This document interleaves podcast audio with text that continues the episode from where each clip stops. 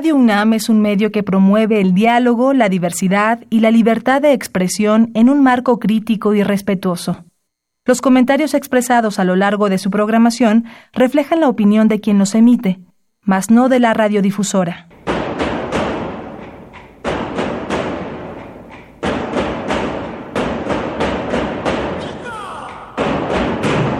Discrepancias. Atacan a la universidad porque discrepamos. Viva la discrepancia, porque es el espíritu de la universidad.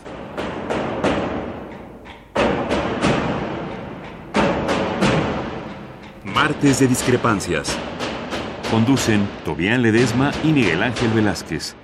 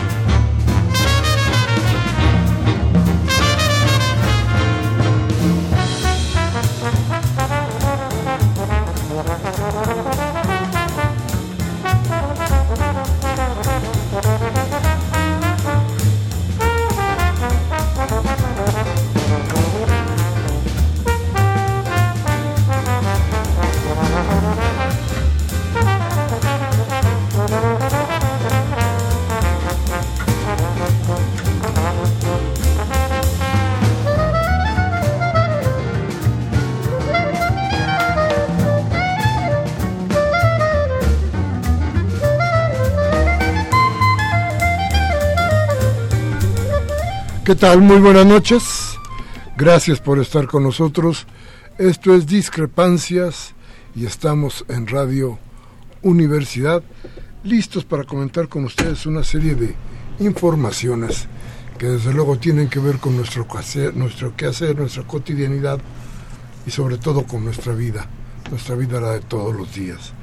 Y bueno, de pasada solamente, ¿Ya ve usted que vamos a tener en la boleta electoral a un delincuente? Bueno, hay varios, pero, pero este está muy sonado. El Bronco va a estar, va a tener un lugar en las boletas electorales. Le digo delincuente porque a final de cuentas el Tribunal Electoral logró como zafar al, al Bronco de todos los eh, problemas, de todas las argucias que había utilizado para tratar de conseguir los votos o, las firmas que el INE le había, le había impuesto para que llegara como candidato independiente. No lo hizo o lo hizo con trampa. Esto no le importó al tribunal, a los jueces, y decidieron que el Bronco puede ir porque no le dieron derecho a una audiencia. En este caso, la ley eh, dice tal cosa, o eso parece que dice, yo no, me atrevería a decir que es para tanto, pero, pero lo que sí nos queda claro es que el tipo, pese a todo, y como todo, trató de engañar. Entonces ahí, ahí se lo dejo para que usted lo vaya midiendo. Y bueno, mire, quiero nada más pasar, decir rápidamente, porque tiene que ver mucho con lo que hoy vamos a platicar con usted, que hoy nos dieron un estudio muy interesante en donde nos explican que el nivel de violencia sobrepasa el punto álgido observado en el 2011, de lo cual ya habíamos hablado aquí, el aumento en la tasa de homicidios en el 17 se acompañó de un incremento sustancial en la tasa de violencia con armas de fuego, la cual se elevó en 36% y 28 de los 32 estados de México reportan tasas crecientes de, de delitos cometidos con armas de fuego. Quiero decirle esto porque en el informe se concluye que no solo se está creciendo la violencia a manos de los grupos de la delincuencia organizada, sino también la delincuencia común y la violencia interpersonal. Los liderazgos dentro de los cárteles han sido quebrantados al neutralizar a 107 de los 122 líderes más influyentes para mediados del, del 17. Y esto provocó la fractura de los cárteles, lo cual aumentó la competencia entre ellos y desde luego la violencia. Un dato que llama la atención es que esta violencia la violencia intrafamiliar aumentó en 32% durante los tres años previos a diciembre del 17. ¿Quiénes son? ¿Dónde están los eh, menos violentos? Bueno, va a ver. El menos violento vuelve a ser Yucatán, porque todavía no se dan cuenta que hay guerra contra el narco, pero en cualquier momento despertarán y dirán, mare. Y este, y además están después Tlaxcala, Campeche, Coahuila y Chiapas.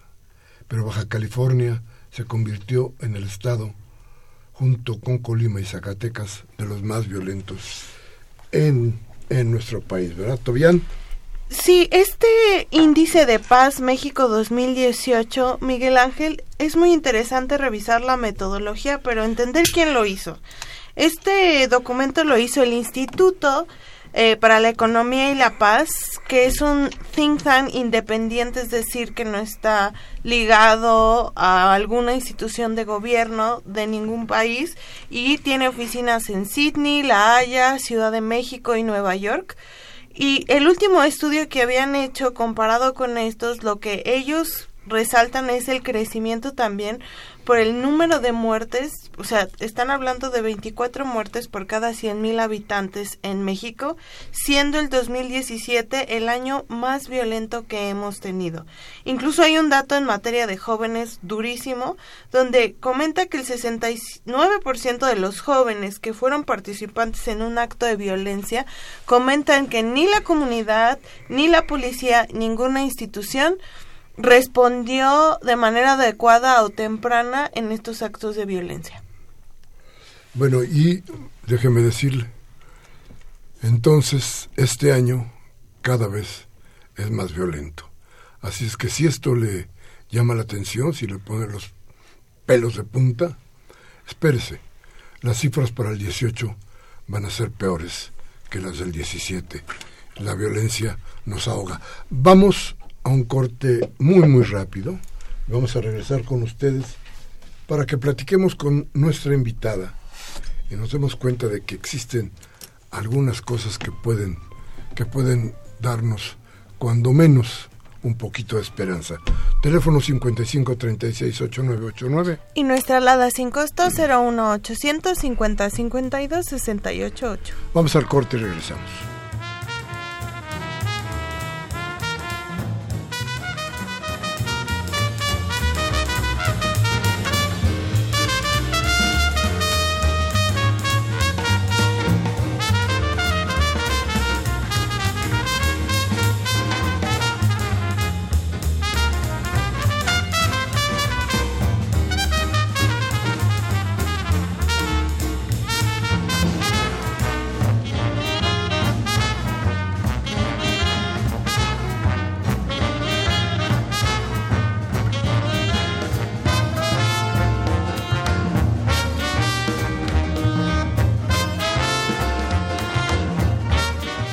Bien, bien, muchas gracias. Gracias, insisto, por estar con nosotros, por permanecer aquí en Radio UNAM, aquí en Discrepancias, con Tobián Ledesma, quien ya le había pasado la pelotita. Gracias, Tobián. Muchas gracias. Les vamos a platicar Muy por buenas qué. noches a todas y todos, sí. Y les platicaremos por qué es su último programa, cuando menos en una etapa. Sí, En una etapa. un ratito. No, Miguel Ángel no se va a deshacer tan rápido de mí. Y luego estaré de nuevo por acá. Pero les decía, y, les planteo por qué había empezado con la cuestión de la violencia. Hemos resaltado aquí que la gran diferencia que existe entre los proyectos de gobierno que se tienen, no solamente en el país, sino también en la ciudad, recaen exactamente en la idea de, por un lado, hacer seguir la guerra, hartarnos de sangre, y la otra es buscar de cualquier manera y de todas formas la paz. Es decir, la paz siempre nos prometerá construcción, reconstrucción. La guerra solamente nos está hablando de muerte y de destrucción. Estos son los dos proyectos reales que existen en el país.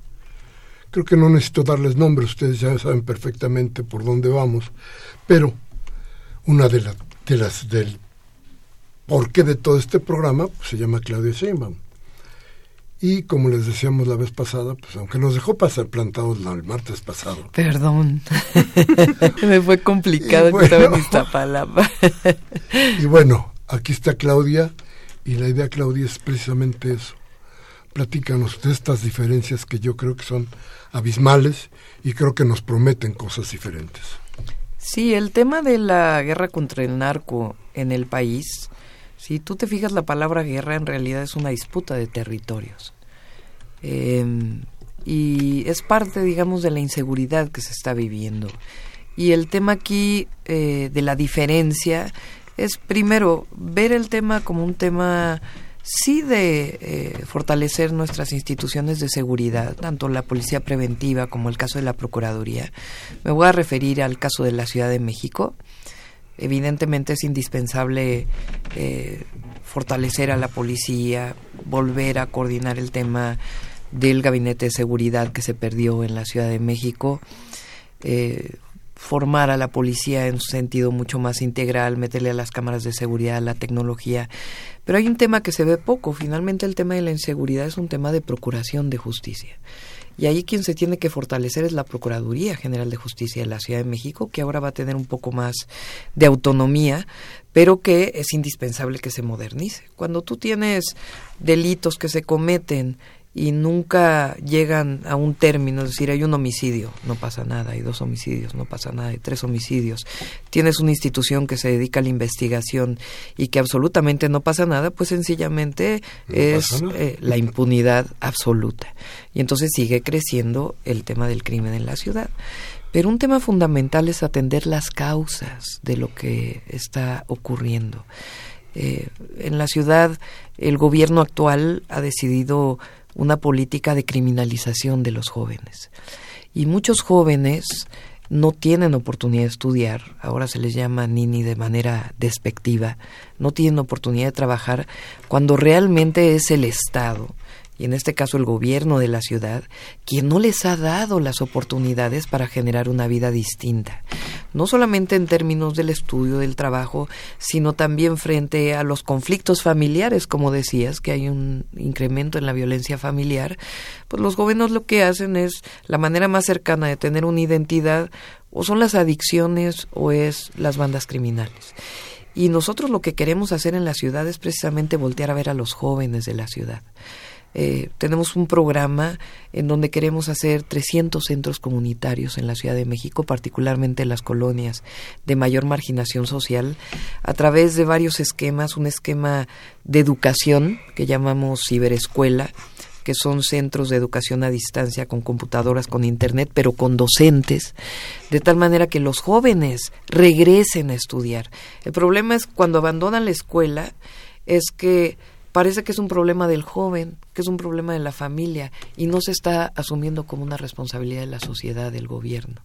Entonces es educación, es cultura y es deporte.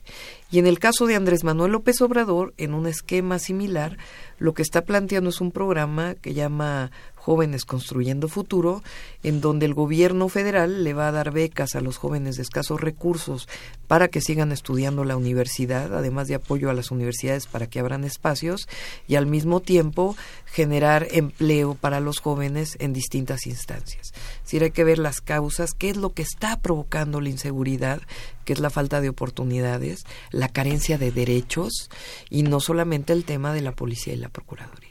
Claro, y fíjate que, con esta con esta idea que tienes estoy pensando que aquí donde no tenemos una violencia desatada como en Ciudad Juárez o como en el Estado de México o como en los lugares donde gobiernan los panistas y los periodistas, desde luego, aunque no existe esto, eh, cada día hay más, más violencia, cada día es más fuerte, más son más fuertes los hechos. Eh, casi todos los días sabemos de un de un chamaco, de una gente a la que mataron a balazos. Pero tú me estás hablando más de buscar la prevención que el perdón que plantea, por ejemplo, Andrés Manuel. Son diferentes los, En el caso de Andrés Manuel está hablando de buscar todas las instancias, está hablando a nivel nacional, todas las posibilidades para pacificar al país. Si hay un hombre que puede pacificar al país, se llama Andrés Manuel López Obrador. Es un hombre que no solo conoce todos los rincones del país, sino que ha hablado eh, es decir, tiene la capacidad de hablar con la persona de más escasos recursos hasta con los banqueros. Ningún otro de los candidatos tiene esa posibilidad.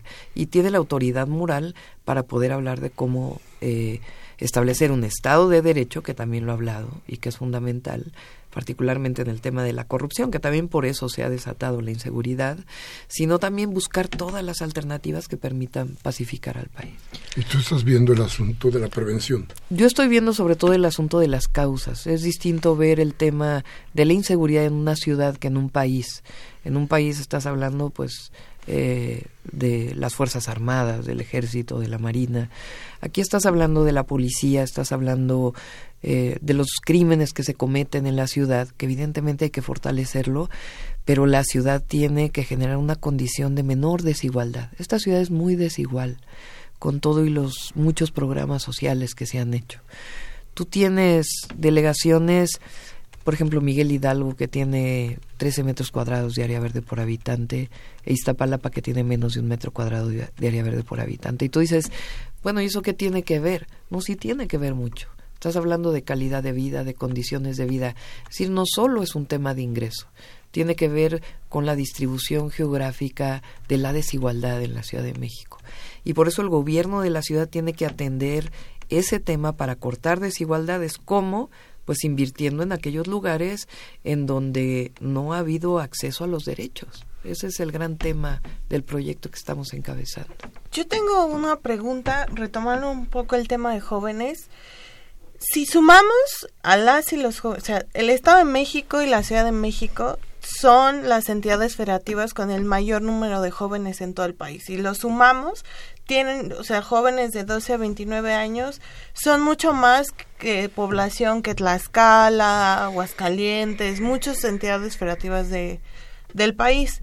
La pregunta sería, ¿cómo esta visión de prevención se podría empatar con un estado vecino que no tiene una política de seguridad de prevención con los jóvenes y que en este caso muchos de ellos vienen a estudiar todos los días a la Ciudad de México, ¿no? Eso es un gran reto que podría contemplarse, pero hay, ¿habría posibilidades de contemplarlos a estos jóvenes o, hay alguna forma de incluirlos? No lo sé, es porque todos los días vienen aquí. Tienes razón, es decir, tiene que haber una política de coordinación metropolitana y encabezando desde la presidencia una política distinta, pues tiene que también empezar a cambiar en los estados. Pero de todas maneras, esta ciudad, que es la que nos va a tocar gobernar, pues tiene que ser la ciudad de las libertades, de los derechos, de, eh, de la posibilidad de que las personas, tanto que viven en la ciudad como que vienen de visita a la ciudad, tengan acceso a los derechos, a los grandes derechos sociales, a la educación, a la salud, a la vivienda. Pero además la ciudad tiene eh, un gran potencial en el sentido de que lo que se hace en la Ciudad de México normalmente impacta en el resto de la República. Eh, en esta ciudad se hizo la pensión de adultos mayores y de inmediato se malcopió el programa pero impactó en el resto de la ciudad. Se hizo el Metrobús en la Ciudad de México y muchas otras ciudades hoy tienen el Metrobús. Se hizo los segundos pisos de periférico y muchas otras ciudades lo tienen. Así que evidentemente desde aquí, desde la ciudad, podemos dar un ejemplo porque yo estoy convencida que se puede bajar la inseguridad en la ciudad. Es más, esta ciudad ya eh, hace tiempo del 2000 al 2012, inclusive cuando dejó Ebrar la Ciudad de México, esta ciudad era cada vez más segura. Se probó un modelo. El tema es que ese modelo, quién sabe qué le hicieron, lo revolvieron, lo llenaron de corrupción eh, y se acabó un modelo que estaba funcionando. A ver, Claudia, ¿tú, ¿tú negarías como lo hace el gobierno actual que los cárteles de la droga no actúan en la Ciudad de México en cualquiera de sus modalidades? ¿Tú negarías que, que, que, que actúen, que estén en la ciudad? Hay eh, narcomenudeo en la ciudad. Eh, los cárteles desde hace mucho tiempo actúan en la Ciudad de México. El tema es cómo, hasta cuándo en realidad si están disputando territorios o no. Y esa información la tiene hoy la Procuraduría General de Justicia, la tiene el CISEN, la tiene el gobierno federal, la tiene el jefe de gobierno y ellos son los que tienen que informar adecuadamente bajo esa información. Lo cierto es que nuestro programa de seguridad, más allá de quién esté actuando, es eh, consistente, integral, en el sentido de si están actuando o no están actuando eh, y hasta dónde están actuando los cárteles de la droga en la Ciudad de México. Claro. Quisiera que dejáramos el tema de la inseguridad ahora, porque hay, muchas cosas más que tratar contigo y muchas más que, que reflexionar con nuestra con nuestro auditorio. Entonces vamos a un, un corte, es decir, al cártel, no, un corte y regresamos en un momento. Teléfono 5536 8989. Lada sin costo 01800 50 52 688. Vamos al corte.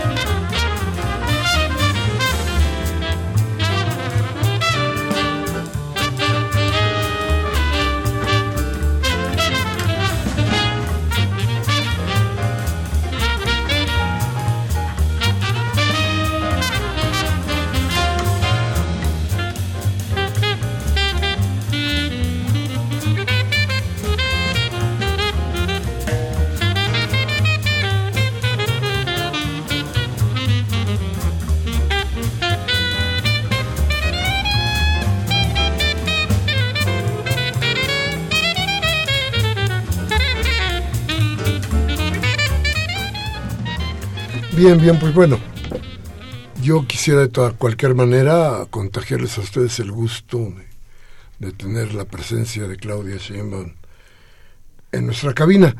Eh, eh, las encuestas, Claudia, te mandan muy arriba, te proponen ya casi como, como un hecho tu triunfo en la Ciudad de México. Y eh, yo quisiera preguntarte, ¿qué piensas de tus oponentes? Pues... Porque de pronto yo los oigo y, por ejemplo, Miquel Arreola, que no tengo yo ni la menor idea de para dónde va, quién sabe exactamente qué es, este, pero me parece que de pronto todo lo que declara y todo lo que dice es más que nada porque sabe que no tiene ninguna posibilidad de hacer todo lo que dice. Me traes el metro, ¿no? que dice es una locura. Pero me parece que es eso. Pero ¿cómo los han medido ustedes? Pues yo los catalogaría así o los describiría así. Eh, Alejandra Barrales es la continuidad de un gobierno que fracasó, que está es el gobierno peor evaluado en la Ciudad de México desde que se eligen democráticamente los gobiernos. Y Miquel Arriola pues es un priista. no tiene ninguna posibilidad el PRI en la Ciudad de México. Esos serían mis comentarios. Porque, ¿cómo, cómo describirías tú a la ciudad entonces, planteándote esta, la lucha política? La ciudad, eh, la ciudad ya optó por un, eh, un cambio con innovación. Eh, esta ciudad tiene un referente que se llama Andrés Manuel López Obrador, negarlo sería absurdo el jefe de gobierno mejor evaluado eh, también en la historia de la Ciudad de México. Y hay una referencia a Andrés Manuel López Obrador. Pero hemos presentado un programa, hemos presentado un proyecto, tengo una eh, conocimiento en términos de mi trabajo académico como científica y al mismo tiempo como funcionaria pública y estamos ofreciendo a la ciudad la posibilidad de cambiar la ecuación de lo que ha venido ocurriendo y caminar hacia un destino distinto, un destino en donde la jefa de gobierno no rehuya los problemas por más complicados que sean, que tenga proyecto y que llegue el 5 de diciembre a saber qué hacer en el tema de seguridad, en el tema de movilidad, en el tema del servicio de agua potable, de tal manera que se atiendan los problemas que afectan a los ciudadanos todos los días en esta gran ciudad. Hay que invertir mucho en infraestructura en la Ciudad de México. Y creo que eso es lo que la gente está viendo, por eso estamos arriba en las encuestas. La continuidad frente a un cambio en la Ciudad de México, y por eso yo hablo de innovación y esperanza, porque es regresar a la ciudad de la esperanza de Andrés Manuel López Obrador, pero con innovación, enfrentando los problemas de una manera distinta también. Es, que es muy interesante esto que nos dices, pero eh, a ver, planteándonos cómo están las, las cuestiones en la Ciudad de México. También la Ciudad de México de pronto se ha visto sometida a cierto tipo de hegemonías. Te digo, ¿qué vas a hacer tú, Claudia, cuando Venustiano Carranza, que puede ser o no López Obradorista, tiene una hegemonía muy fuerte sobre, sobre ellos y ahí las encuestas, aunque te favorecen a ti, no favorecen a los demás? ¿Qué vas a hacer en Coyoacán, donde el asunto es lo mismo, por ahí va? ¿Qué vas a hacer en algunas delegaciones como, como, como Álvaro Obregón, como Gustavo Madero, que hoy me encuentro en la Gaceta Oficial, la Gaceta o el diario oficial, oficial del, de la ciudad, que bueno, van a regalar tinacos, dinero a las amas de casa pobres, les van a dar tarjetas, vaya descubrimiento, tinacos, dinero en efectivo, en fin, todo. A ver, frente a todo esto, me parece que independientemente de que tú pudieras ganar la jefatura de gobierno, sería terriblemente complicado el gobierno si en las alcaldías y si en la en el primer congreso la gente no fuera por más que quisiera a votar por por Morena. ¿Ya lo han medido? Mira, yo estoy convencida que vamos a ganar las 16 alcaldías de la Ciudad de México. Supo, primer punto. Segundo punto, es una tragedia lo que está ocurriendo en el gobierno de la Ciudad de México y en los gobiernos delegacionales. Eh, la compra del voto es de lo más deleznable que pueda haber. ¿Cómo es posible que el PRD se haya convertido en exactamente lo mismo que el PRI? Es decir, ya no hay ninguna diferencia. La corrupción y la compra del voto es lo que le queda al PRD en la Ciudad de México. Y vamos a estarlo combatiendo en los tribunales y en el Instituto Electoral porque no puede ser que esto esté ocurriendo. Y además un llamado a la gente a que no venda su voto. Esta es una elección histórica. Supongamos en el, caso en que alguna delegación no fuera gobernada por Morena. Primero vamos a actuar con la ley. ¿eh? Nada de que los programas sociales se usen para comprar votos porque eso es ilegal. Segundo, va a ser un gobierno en donde vamos a revisar la honradez de los gobiernos, no solo del gobierno central, sino de los gobiernos delegacionales. Y tercero, vamos a actuar institucionalmente, cosa que no hizo Mancera. No se puede utilizar el gobierno como un partido político. Estás conmigo, te apoyo, no estás conmigo, no te apoyo. El presupuesto de la Asamblea Legislativa castigando a las cinco delegaciones gobernadas por Morena de una manera terrible. Sí, hay delegaciones gobernadas por el PRD que les dieron eh, 500 millones de pesos adicionales y a las delegaciones gobernadas por Morena 70 millones de pesos adicionales, cuando no tiene ninguna, ningún sentido en términos de población, en términos de territorio pero en mi gobierno vamos a actuar con legalidad y con mucha institucionalidad y va a jalar todo mundo, eh, porque finalmente eh, al final lo que cuenta aquí es la ciudadanía, la gente, los que viven en la Ciudad de México y darle las alternativas de solución a sus problemas. Justo hablando un poco y contrastando las propuestas que traen otros los otros candidatos en materia de movilidad para la ciudad hablaban, por ejemplo, de una propuesta de, no me acuerdo, de construir eh, un teleférico, por ahí mencionaron en algunos lugares. En el caso de Magdalena Contreras es algo que ya se había discutido y siguen discutiendo incluso a nivel local, pero concretamente, desde tu visión, además como experta en el tema, ¿no? que conoces muy bien estos temas de movilidad, ¿cuál es tu visión de movilidad en la Ciudad de México para los próximos seis años? Hay que apostarle principalmente al transporte público, la, la, movilidad no motorizada, aunque también hay que resolver los problemas de la congestión vial, porque es fundamental. Eh, el tema central para mí eh, tiene que ver con esta visión de desigualdad de la ciudad. Evidentemente le vamos a entrar con tecnología a resolver los problemas eh, de la congestión vehicular, atendiendo los principales puntos, modernizando el sistema de semáforos. Pero, a ver, la mayor parte de las personas se transportan en transporte público. El metro está en las peores condiciones que jamás haya estado. Subieron la tarifa de 3 a 5 pesos y quién sabe qué hicieron con el dinero. hay que entrarle a la ciudad a un tema de mantenimiento general, porque si no se va a venir abajo una infraestructura de la ciudad. Hay que entrarle a la inversión al metro para mantenerlo, a transportes eléctricos, hay que comprar nuevos autobuses de la RTP que también prácticamente la desaparecieron, eh, pero hay que generar nuevas formas de movilidad. Uno es la integración de los sistemas que no existe actualmente. Dos, un sistema que nos permita mover a las personas de la periferia al centro, este tema de la desigualdad que yo hablaba de la ciudad. Es cierto, los que viven en la Benito Juárez tardan a lo mejor una hora en llegar, pero los que viven en Milpalta, los que viven en la parte alta de Tlalpan, los que viven en el eh, oriente, es decir, más al oriente de Iztapalapa, tardan una hora y media, tardan dos horas. Entonces estamos diseñando este sistema de cablebús que permita vincular a la parte que vive en la periferia con el centro de la ciudad. Y el otro gran tema que desde hace mucho tiempo no se ha tocado, es más, eh, en esta administración, eh, que ha sido una de las administraciones más corruptas en la Secretaría de Movilidad, hay que entrarle al tema del transporte concesionado. Y a eso se le entra con regulación, que no existe en la actualidad, y también generando un esquema distinto de cómo operan los microbuses y los autobuses en la ciudad.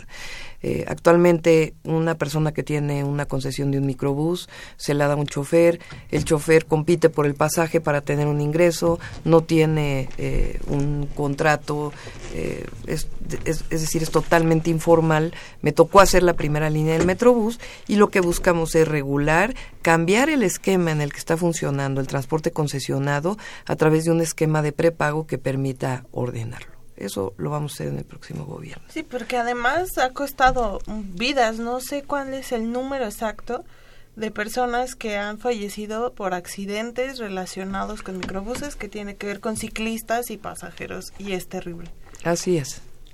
Bien, terminemos este tema para irnos a otro, a otro más. A ver, que, que te dejo ahí, antes de irnos al corte, y tu relación con la iniciativa privada.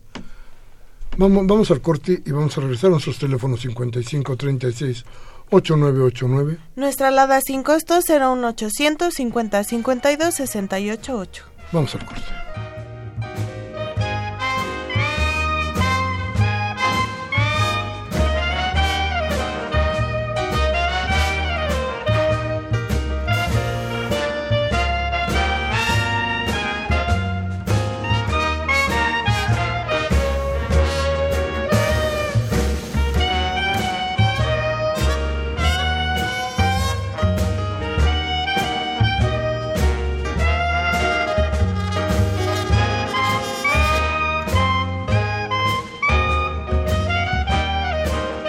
Bien, gracias, gracias por seguir con nosotros. Estamos platicando con Claudia Sheinbaum, que según las encuestas hasta el momento, según las encuestas, usted, usted y yo sabemos que las encuestas son exactamente lo más raro y lo más, lo más poco confiable que puede existir. Sin embargo, hay otra cosa por delante y esa es la voluntad de usted. Y creo que ahí en esa voluntad se han reflejado muchísimas cosas a favor de, de Claudia Sheinbaum. Estamos platicando con ellas. Yo le decía antes de ir al corte que cuál, había, cuál sería, cuál es su relación con la iniciativa privada. Porque parece que hay un, pleito muy fuerte que se coloca en lo ideológico, pero que hoy más que nada tiene que ver, afortunado o desafortunadamente, con el progreso y con el desarrollo de la ciudad y parece que la ciudad no tiene las posibilidades reales de poder ir hacia adelante en los desarrollos como los que acabas de mencionar, sin la ayuda de la iniciativa privada. Y la iniciativa privada, si pensamos por ejemplo en Bayeres, que solamente está apoyando a, la panista, a la esposa del panista que le dio los contratos para poder volverse más millonario, entonces, este, ¿tú cómo mandas? Tiene que haber una relación sana con la iniciativa privada y en el marco de la ley. sí, ¿Con la iniciativa privada cuando, fíjate, No, cuando, por ejemplo, Andrés Manuel hizo el centro histórico o el corredor reforma, se hizo una inversión pública muy importante y después una inversión privada que le dio vida al centro de la ciudad y al corredor reforma. Y eso es parte de lo que vamos a utilizar. Además, cuando hablas de iniciativa privada, hablas desde el pequeño empresario hasta el gran empresario. Y no se puede pensar el desarrollo económico de la ciudad si no estás pensando también en la iniciativa privada. Ahora hay un tema fundamental que la gente está muy molesta en la Ciudad de México, que es el tema del desarrollo inmobiliario. Y ahí hay que poner orden, porque lo que ha ocurrido en la actual administración es que se han violado los usos de suelo. Eh, el programa delegacional dice que se pueden construir tres pisos y de pronto aparece un edificio de siete pisos o de plano de 35 pisos. Y eso lo han hecho desde la Secretaría de Desarrollo Urbano y Vivienda, a partir de una serie de normas que eran casos de excepción y que ahora los volvieron eh, casos permanentes. Eh, polígonos de actuación, transferencia de potencialidades, en realidad lo que están haciendo es que enfrente de CU de pronto te aparezca un edificio de 37 pisos, por ejemplo, que es una barbaridad. Entonces, tiene que haber orden, tiene que cumplirse con los usos de suelo. Yo hasta los propios desarrolladores inmobiliarios se los dije, a ver, eh, no es posible que te den un permiso que no tiene ningún sustento realmente legal un sustento jurídico más que dándole la vuelta a todas las normas, aunque le haya firmado la CEDUBI, ni siquiera vas a tener garantías de tu inversión porque al final, eh, cuando haya la protesta vecinal frente a una situación así, pues se van a perder todas las inversiones. Entonces hay que dar certeza, pero con base en la ley. Eh, es decir, el Estado de Derecho es muy fácil hablarlo para quién sabe cuántas cosas, pero no para la inversión que me toca. Y en la ciudad tiene que haber Estado de Derecho empezando por el tema del el desarrollo inmobiliario. Hay que respetar los usos de suelo y en todo caso entre todos, a partir de la entrada de mi gobierno, empezar a discutir un nuevo programa de desarrollo urbano de la Ciudad de México. Fíjate que el planteamiento es y el desarrollo de la ciudad se transfirió de la Secretaría de Obras del propio gobierno central hacia los desarrolladores. Y fíjate. Parece que ellos tienen todo el poder y hacen exactamente lo que les No, mira, hay cosas que de veras son indignantes. Eh, la Magdalena Michuca privatizada para hacer un estadio de béisbol. Yo digo qué bueno que la ciudad tenga un estadio de béisbol, pero no a costa del espacio público de los que viven en Iztacalco. Y así han venido privatizándose distintos espacios públicos. De por sí la ciudad tiene pocos espacios verdes, pocas áreas para hacer deporte y encima se las privatizas para el uso privado. Eso no puede ser. Es inclusive yo he hablado de la revisión de muchos contratos que se han hecho para privatizar espacios públicos, que no puede ser que le quiten a la gente el espacio de esparcimiento de la ciudad. Ya, ya abajo algunos proyectos de esos. Sí, vamos, y, con responsabilidad vamos a revisar los contratos, pero sobre todo inclusive un llamado a los desarrolladores privados. Te va a demandar a, la iniciativa si, privada. no, él está, jamás va a estar de acuerdo en que se privatice la para Michuca, aunque sea para el béisbol. mira, te voy, a, te voy a poner un ejemplo. Eh, ahí en Iztacalco precisamente hay terrenos muy grandes de industrias que existían en la Ciudad de México que eh, han ido abandonando la ciudad por distintas razones. ¿Por qué no compran un espacio eh, privado de este tipo para hacer un estadio de béisbol? ¿Por qué quitarle a la gente el espacio público? Entonces, con toda responsabilidad y dentro del marco de la ley lo vamos a hacer, pero yo estoy segura que muchos de estos contratos ni siquiera tienen el sustento y un llamado también a la iniciativa privada. Inviertan en la ciudad, pero inviertan sin quitarle el espacio público a la gente. Fíjate que hoy la presidenta de la Canacope de los pequeños comerciantes decía que en prácticamente las 16 delegaciones se cobra derecho de piso y que en ello están metidos entre otros también las grandes mafias, ¿no? Este, esto está muy enraizado. ¿Y cómo hacerle, Claudia? Son problemas que de todas maneras vas a tener que cargar. Yo no sé por qué a los políticos les gusta meterse en tanto problema, pero bueno, ¿qué hacer con estas cosas? Fíjate que normalmente cuando ocurren esas cosas hay colusión con la autoridad, hay vista gorda de la autoridad. En el momento que entras a limpiar y a romper ese vínculo entre la autoridad, eh, y el derecho de piso, que por cierto, hay muchas delegaciones, por cierto, el PRD que cobran derecho de piso también, ¿eh? eh a mí me tocó cuando yo llegué ¿eh? a la delegación Tlalpan que este que los empresarios a los seis meses me iban a ver a la audiencia pública nada más para agradecerme. ¿Por qué me viene a agradecer? Pues porque desde que entró usted ya nadie nos pide absolutamente nada de dinero. Entonces llegas y rompes con todo eso y lo investigas. Y vamos a tener una comisión especial eh, de ciudadanos en vínculo directo con la jefa de gobierno para que los empresarios puedan, los empresarios y los ciudadanos este, que no son empresarios, puedan eh, denunciar los actos de corrupción de la autoridad, si es que ocurre en alguna delegación, y actuar de inmediato. Lo que queda claro es que hay un vacío grande, o se formó un gran vacío de gobierno en los últimos seis años. Es cierto. Y que esos vacíos, como tú sabes, en política se llenan rapidísimamente. Y en algún lado fueron los empresarios desarrolladores, en otro lado fueron los grupos violentos que trafican con drogas, eh, y en otro lado incluso los propios políticos que lograron tener eh, muy bien marcados sus, territorios. Eh, casos concretos como el de Coyoacán o por ahí, ¿no? Este, pero ¿y cómo hacerle? Este, yo no no entiendo hasta dónde puede llegar el poder del gobierno que está prácticamente deshecho. Se les dejó, se les abrió la puerta para que robaran todo lo que se les pegó la gana retomar el gobierno, te van a acusar otra vez de ser quién sabe qué cosa. No, no me van a acusar de nada. Vamos a retomar con responsabilidad la gobernabilidad de esta ciudad. Y eso significa acabar con la corrupción. Y lo vamos a hacer.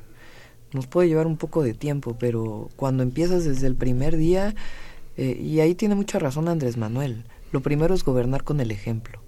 Cuando tienes un jefe de gobierno que está involucrado en negocios privados, cuando tienes un delegado que está involucrado en negocios privados, ¿con qué cara le vas a decir a todos los demás? Y nosotros vamos a predicar con el ejemplo, vamos a pedir, es más, voy a mandar una iniciativa al nuevo Congreso local para que se cambie este sistema anticorrupción que hicieron en la Ciudad de México, que viola la Constitución de la República, viola la Constitución de la Ciudad de México, eh, viola todo, no es más que la pura repartidera de cuotas del PRD, del PAN, del PRI. Eh, vamos a cambiar ese sistema por un sistema de contrapesos reales de ciudadanos que permitan estar revisando el actual del, gobierno. Y también vamos a generar un esquema mucho más transparente. Fíjate que la corrupción se da en la clandestinidad. Y cuando tú transparentas, generas mayores trámites electrónicos, comienza a disminuir también la corrupción en todos los niveles. Creo que lo peor de este gobierno es que ya ni siquiera fue la clandestinidad, o sea, es el, nivel, de cinismo de, de la utilización ¿no? de ciertos espacios y la privatización Justo, por ejemplo, hay un bajo puente que estuvieron construyendo durante meses frente al Hospital Ángeles del Pedregal y toda esa zona de San Jerónimo. Y tiene una entrada privada directamente al centro comercial que acaban de hacer. Es que lo hizo el desarrollador eh, eh, privado, ese, ese túnel. O sea, ni siquiera fueron recursos públicos como una medida de mitigación, pero en realidad pues es una entrada, un, centro comercial privado. la torre de Banamex, para entrar por reforma, tiene otro paso de desnivel desde la torre para salir al, al paso de desnivel que lleva Polanco. Y tampoco lo hizo el gobierno. Fíjate que esa es la gran diferencia. Hacer un gobierno que mira el negocio privado y el enriquecimiento personal frente a un gobierno que quiere resolver los problemas de la ciudad, particularmente. a la iniciativa privada, sobre todo a los grandotes, no les gusta que el gobierno dicte normas que, aunque les beneficien, les, les, quiten Pero todos tenemos que trabajar por la ciudad, es que eso es quizá lo mm. que no se ha entendido. Y hay que mm. hacerlo entender y así vamos a actuar. Es, esta ciudad tiene gravísimos problemas de sustentabilidad, de crisis hídrica, de otros temas no se puede seguir desarrollando en la manera en que se ha venido trabajando en los últimos seis años. Es decir, eso no puede ocurrir. Y hay que defender a la ciudadanía y ese es el gobierno que vamos a encabezar desde el 5 de diciembre. Dime una cosa. O dinos una cosa. Fíjate que hay coincidencia porque creo que los, los, los problemas de la ciudad son están muy obvios, ¿no? Y hay coincidencia en entre quienes pretenden gobernar. Eh, todos quieren acabar con la impunidad, todos quieren acabar con la corrupción, todos dicen que está mal la movilidad, todos dicen mal que está mal el problema hídrico. Pero ¿cuál es la diferencia? ¿Cuál es la diferencia entre ustedes y los demás. Capacidad, honestidad, autoridad moral y tener un equipo de trabajo sólido, eh, sustentado en el conocimiento científico, pero también en el conocimiento de los ciudadanos, que genere un proyecto que sea viable y que desde el momento que llegas comiences a trabajar para que ese proyecto sea una realidad. Es muy fácil hablar de corrupción cuando tienes departamentos en Miami. Es muy fácil hablar de capacidad de gobernar cuando nunca has sido electo a ningún cargo de elección popular y además no tienes ninguna posibilidad en la ciudad. Eh, es eh, casi como a nivel federal, es decir, ¿dónde está la capacidad y la autoridad moral para gobernar este país? Y eso pues se contesta solo. A ver, este, y dime otra cosa, antes de pasar a las llamadas, que ya tenemos bastantitas. ¿Cómo te imaginas la ciudad después de Claudia Sheinbaum? Te lo puedo contestar de una manera. Voy a recibir una ciudad en el 2018 y voy a entregar una mejor ciudad en el 2024, en la mayoría de los temas que le importan a la gente, en el tema de espacio público, en el tema de movilidad, en el tema de seguridad, en el tema de servicio de agua potable y en el tema de derechos para la ciudad. Tenemos un proyecto en cada uno de los temas y me imagino una ciudad innovadora y una ciudad con esperanza. Después de ver todo lo que he visto en los últimos años, te diría, ¿y de dónde vas a agarrar los hombres y las mujeres de tu gabinete? ¿Ya los pensaste? Hay muchas mujeres y muchos hombres de primera en esta ciudad. ¿Ya pensaste los tuyos? Algunos, ya tengo algunos y otros no, pero pues ya, los vamos a anunciar en su momento. No, no, no me digas nombre para que no se infarten. vamos a ir al corte. Teléfonos 5536-8989. 01800 50 52 688. Regresamos de inmediato.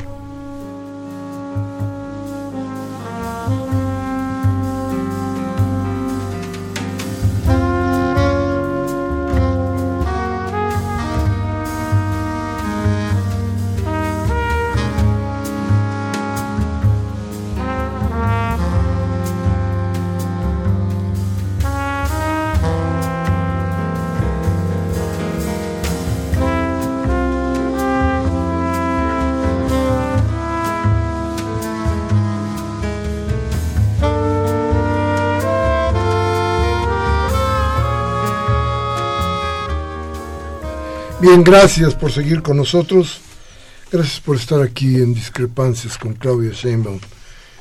Y desde luego, con las verdades de Claudia que tienen que ser, piénselo usted, las formas por las que usted debería de optar al momento de llegar a, la urna. Pero bueno, vamos con sus llamadas, con su voz, que es lo más importante en este programa. La tradicional llamada del maestro Manuel Munguía de Iztapalapa nos dice, el patriotismo electorero de Trump y de Peña, la corrupción rampante del Tribunal Electoral, nos muestran la violencia y, y perversidad de uno por reelegirse y del otro por seguir con los abusos de un partido sin nombre, partido de inmundicia como es el PRI y su candidato Mid, quien tiene 20 años sirviéndose que no y no sirviendo a México. Trump se está asegurando que no le afectará la probable violencia a partir del primero de julio del 2018. Si no vean hasta dónde llega Peña con 200 migrantes hondureños que están perdidos por las redadas que Peña realizó en Veracruz, como todo un proclible del imperio. ¿Dónde están estos migrantes? Queremos que aparezcan, ya basta de los abusos. Gracias, maestro Munguía. La señora Silvia García de Coyoacán Dice, saludo muy cordial a todos en la cabina, especialmente a Claudia. Dice, quisiera decirle que no nos vaya a traicionar como el traidor de Mancera y Alejandra Barrales. ¿Cuándo estaré en Coyoacán? Mañana, ¿verdad? Creo que sí, ahora ahora checo porque en este momento no, tengo aquí, pero sí. Además, ¿cuál es su opinión respecto de la privatización del agua y la flora? Bueno, creo que ya nos... Sí, estoy en contra de la privatización y yo no jamás voy a traicionar al pueblo de la Ciudad de México. Venga. Dice Lino Valdés, los mejores deseos para Tobián, siempre me gusta escucharla, es una joven brillante. Ay. Y Karen Dam, gracias, doña Karen, un beso. Ella nos habla de Miguel Hidalgo. Dice Claudia, yo sé que usted va a ganar. Le pido dos cositas respetuosamente. Más comedores populares para combatir el hambre y algún programa social para los indígenas que son los dueños de México y que hoy en día andan por ahí pidiendo limosna. Eso no se vale. Es cierto, estamos, están contemplados con parte del programa de gobierno. En estos centros comunitarios de los que hablaba, al menos en la mitad, estamos buscando que haya comedores comunitarios en la ciudad y evidentemente esta ciudad tiene que atender a los que menos tienen. Quetzalcoatl Bisuet de Coyoacán quisiera comentar sobre el cese del técnico Rafael Puente al ser traicionado por su propio asistente para quedarse en el puesto. No cabe duda que lo ha de haber aprendido del señor Ricardo Anaya. ¿Qué opinan? No soy muy futbolera, pero supongo que no debe ser algo muy agradable. Yo soy peor. Qué bueno. Raúl Horta respalda su proyecto. Los de los eh, otros candidatos promueven la guerra, el consumo de los narcotráficos. Meade Omid convoca a, a los madrazos. No dice que tiene la esperanza. Él nos invita a la violencia, al igual que Barrales. Mi familia apoya la plataforma de Claudia confía en el proyecto de AMLO. Eh, de Linda Vista, saludos a la señora Claudia. Dice que tenga mucho cuidado, ayer estuvimos en su campaña, confiamos en ella y en López Obrador.